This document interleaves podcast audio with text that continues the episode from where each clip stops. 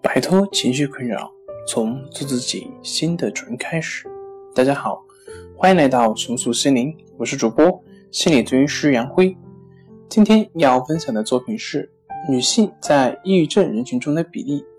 想了解我们更多更丰富的作品，可以关注我们的微信公众账号“重塑心灵心理康复中心”。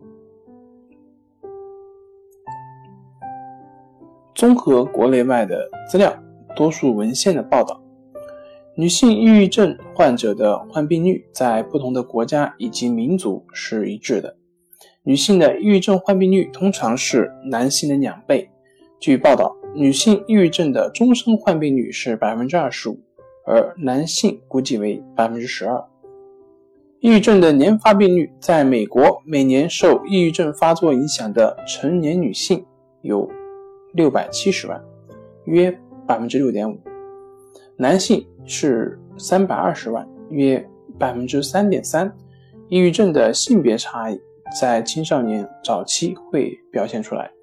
存在争议的是出发年龄，一些研究发现，早在十四到十岁之间，女孩的抑郁症的发病率就超过了男孩。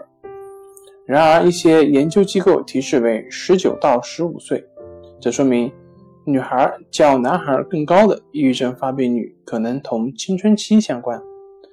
另外，性别的差别可持续到中年，同女性的生殖年龄相平行。好了，今天就跟大家分享到这里。